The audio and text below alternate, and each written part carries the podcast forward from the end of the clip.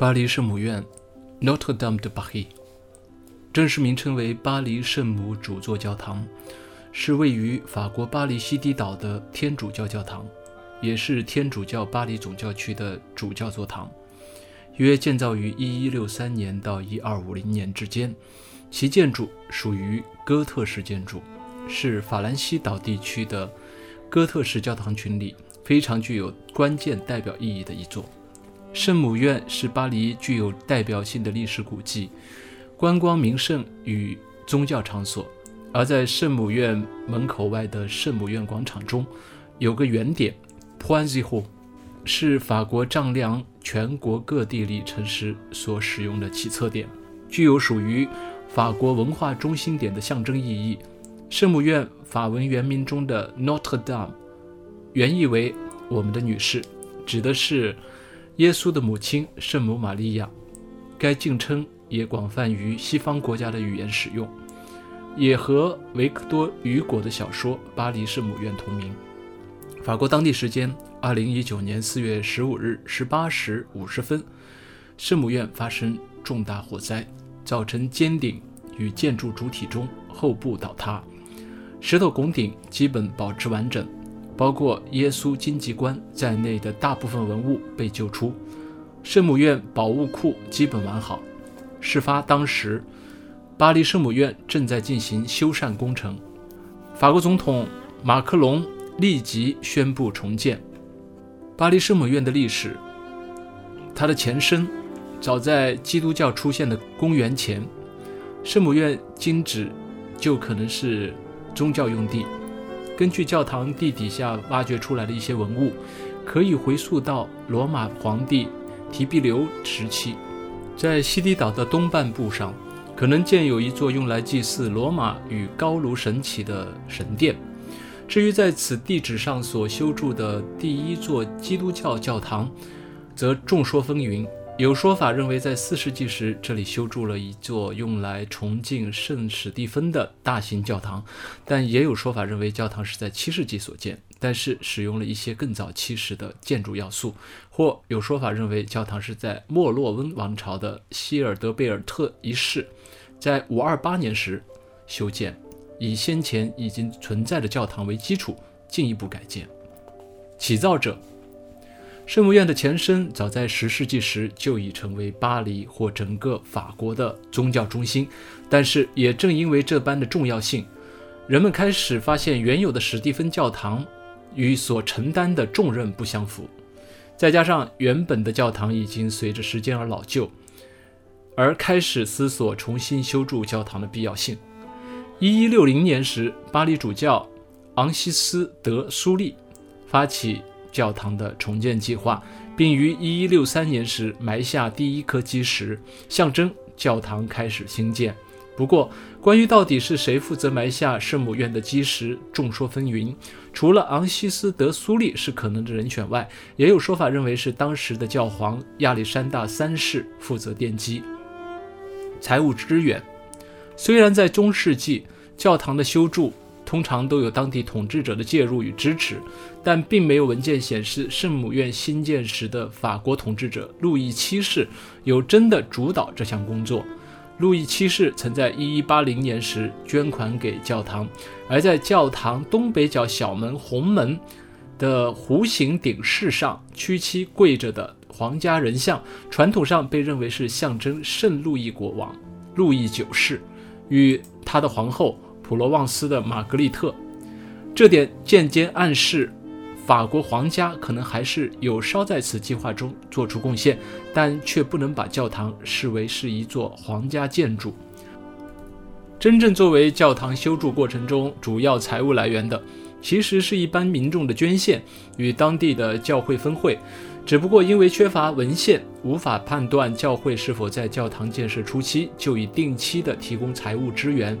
目前只能知道的是，在进入十三世纪之后，他们开始在管理工地的事务上担负重任，尤其是在主攻医院的修建部分。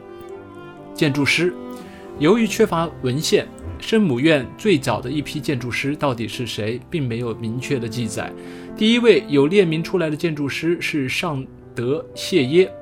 负责扩建教堂的北秀厅。在一二五八年谢耶过世后，他的后继者皮耶德·蒙特厄伊则完成了教堂的南秀厅。之后，皮耶德·谢耶接手，将门龛改为现今看到的模样，而尚哈维则完成了唱诗班屏风。法国大革命时期，圣母院教堂蒙受了非常大的损害，而曾经一度残破。在19世纪，欧人维奥莱勒杜克。负责全面整修教堂，因此今日我们所见到的巴黎圣母院有非常多的要素是由他来重新诠释的。例如，最有代表性的石像鬼就是想象力天马行空的欧人维奥莱勒杜克所发明的。在其生平修复的众多建筑物中，都能找到石像鬼的踪迹。例如，皮耶峰城堡建造。在圣母院的修建计划中，新的建筑物要比原建筑物东移，以便在教堂前方腾出一个可以作为旅行用途的广场。为达到此点，昂西斯主教将一个原本是孤立在西堤岛东边的小岛与本岛相连，以填土的方式产生出可以建筑教堂的用地。除此之外，他也拆建了不少屋舍，以便能铺设一一条全新的街道——新圣母院路。这条六米宽的街道是中世纪时巴黎最大的一条街。至于主教宅邸与教堂附设的医院，则因为岛上用地不足之故，被迫迁到塞纳河南岸。在教堂的平面上，承袭自老教堂的基本格局，圣母院被设计成有五个纵舱的呃规划，包括一个中舱与两侧各两个的翼舱，但相对的。整栋建筑的尺度规模都放大很多。教堂全长一百二十八米，光是中舱就有十二点五米宽，而整座教堂的全宽则为四十米，穹顶则为三十三米宽。教堂的第一颗基石是一一六三年奠下，属于唱诗班席结构的一部分。开工后，教堂的修筑速度非常快，因此在一一八二年教皇的使者献出了新的祭坛之后。圣母院的基本功能算是大致成型，一直到这阶段后，工人们才开始将旧的教堂拆除。之后，圣母院一共更换了四位姓名不可考的建筑师，逐渐地将哥特式建筑招牌的乐拱式大跨距穹顶完成。教堂双塔造型的正面，一直到进入十三世纪以后，在第三任建筑师的手上才动工，并在一二二零年代时。由第四位建筑师与舱顶部分结合，一同完成。原本哥特式建筑在中塔的顶端还会设计有尖塔在上面，但因为尖塔的工程难度过高，在法兰西岛地区的这么多哥特式教堂中，实际上将尖塔完成而且没有在之后毁坏倾倒的教堂数量极少。圣母院虽然在刚开始时的确有计划要新建尖塔，但却没有付诸实行。因此，从某个角度，我们可以说，纵使过了几百年，圣母院仍然一直处于未完工的状态。虽然实际上后人并没有真的想将这部分原案补建上去的打算。在圣母院完工后，一直到18世纪这段漫长的时光中，教堂被进一步改装的次数与幅度并不多，仅有在1698年时，在路易十四世的要求下，赫伯德科特。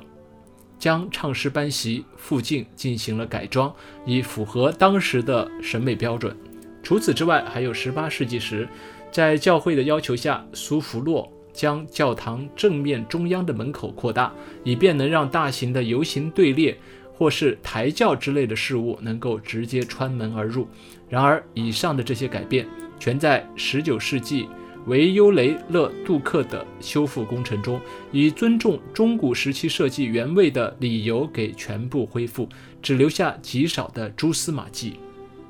反倒是在18世纪中期，为了改善教堂内的采光，教会方面拆除了原本造于中世纪时的老式花窗玻璃，改为单一块玻璃面积较大，但是图样较欠缺复杂华丽感的新式透明玻璃。仅有教堂西北南三面的玫瑰窗部分保留了原始设计。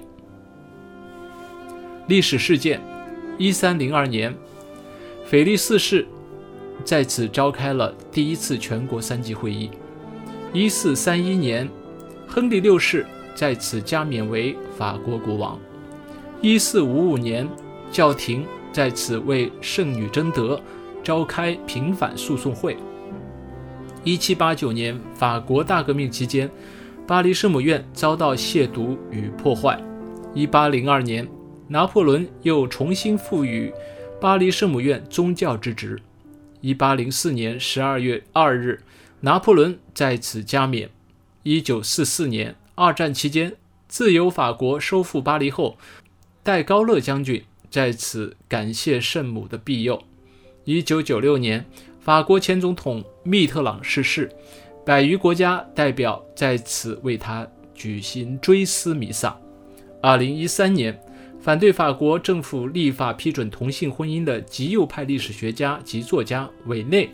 在圣母院祭坛前朝头部开枪自尽。当时圣母院内有大约一千五百名游客，当局马上封锁现场，疏散全部游客。这是建院来的首宗自杀事件。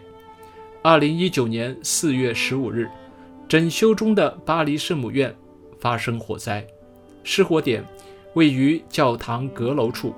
大火导致其尖顶坍塌。巴黎警察局表示，起火原因很有可能与现场修缮施工有关。以上内容选自维基百科。